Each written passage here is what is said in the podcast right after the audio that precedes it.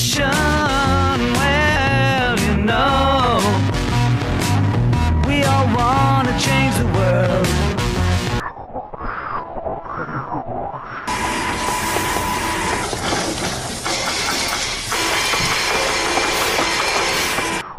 Because I have a dream.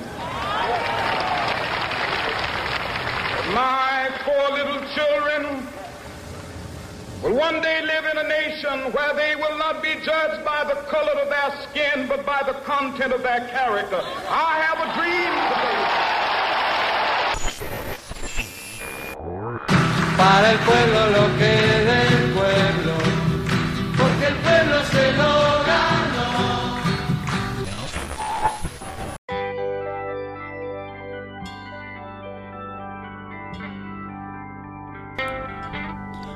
Hola, saludos desde el pasado.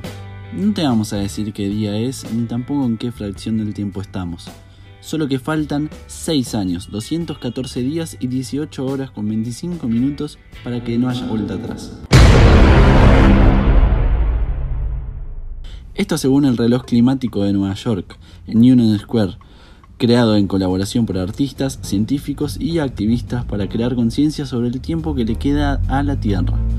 ¿Y vos? ¿Qué ves si lo googleas? ¿Cuánto tiempo falta? ¿Ya pasó todo? Esperamos que los números sean mejores. Somos Guido, Franco y Bianca. Queríamos empezar por contarte que vivimos en una realidad de crisis climática, una crisis acumulada y esquivada por mucho tiempo, en pos del beneficio empresarial de lo rentable. Pero las cosas están cambiando. Jóvenes como nosotros han empezado por todas partes del mundo a hacer oír su pedido de justicia ambiental. Llevamos la bandera de la responsabilidad de los impactos del presente en el futuro. Nosotros, los contemporáneos, tenemos como tarea ser cómplices de las generaciones que vendrán y no expropiarles su derecho a un mundo digno en el que vivir. En el año 1958, el científico estadounidense Charles Kelling dio un primer paso hacia la idea del cambio climático al presentar sus primeras mediciones de dióxido de carbono, las que comenzaban a representar alteraciones en la temperatura. Pero fue recién en 1979 cuando se dio una primera conferencia mundial sobre el clima en la ciudad de Ginebra, donde se consideró al cambio climático como una amenaza real para el planeta. Por primera vez se planteó a los gobiernos la prevención ante los posibles cambios en el clima provocados por el hombre.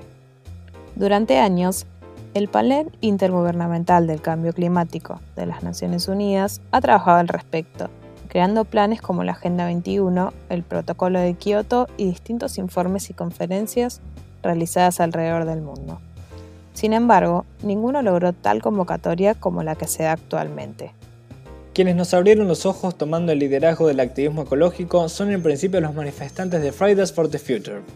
Para hablar de ello, primero queremos presentarles a alguien.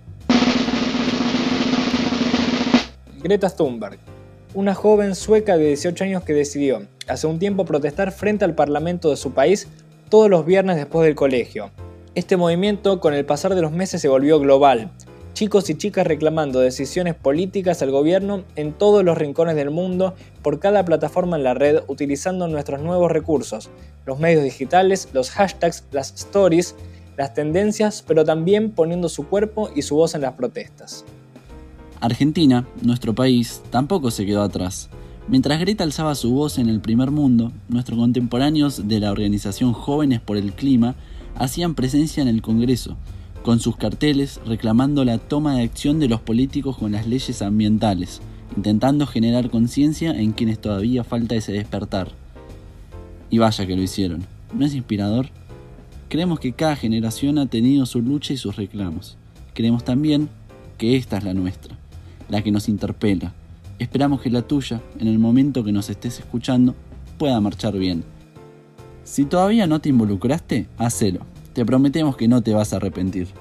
Cuando analizamos manifestaciones mundiales como la que reciente nombramos, nos queda claro que los contextos de la actualidad se entrelazan espacialmente, es decir, que lo que empieza en una parte del mundo puede terminar afectando a otra a miles de kilómetros de distancia. Es necesario considerar y reflexionar sobre esto para llevar a cabo procesos efectivos y materiales de nuestras ideas. Si queremos dejar de considerar el futuro un basurero del presente, como diría Inelarity, hay que tener en cuenta que no solo los espacios se entrelazan, sino también los tiempos.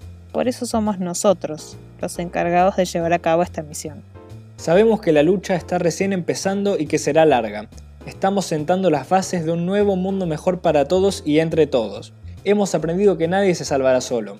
Hoy podemos atrevernos a soñar con una juventud capaz de cambiar los planes de cualquier político, Creemos en estados trabajando juntos para salir de esta crisis, estados que tienen una oportunidad única para marcar la historia que no deben dejar pasar. Al inicio escucharon distintos sonidos. Los Beatles, una banda inglesa de chicos de clase trabajadora que terminaron siendo la más importante de la historia, bueno, de nuestra historia, hasta donde llegamos, cantando por una revolución y cuestionando los métodos de esa revolución.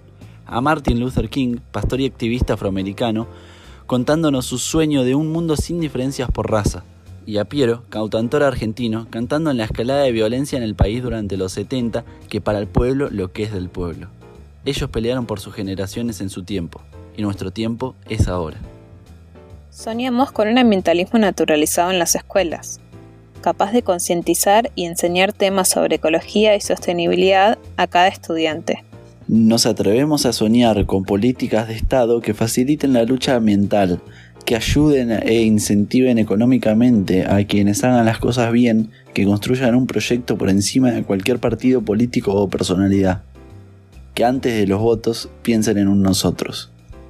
La acción en conjunto para educar desde una mirada sostenible es el único camino que nos puede llevar hacia generaciones que crean en la necesidad de una buena relación con la Tierra y las diferentes especies que hay en ella.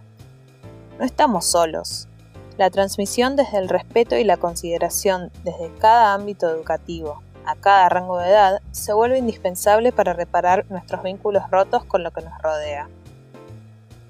Un mundo sano y duradero solo será posible bajo las consignas de empatía, solidaridad y justicia intergeneracional. No hay tiempo que perder, allá vamos.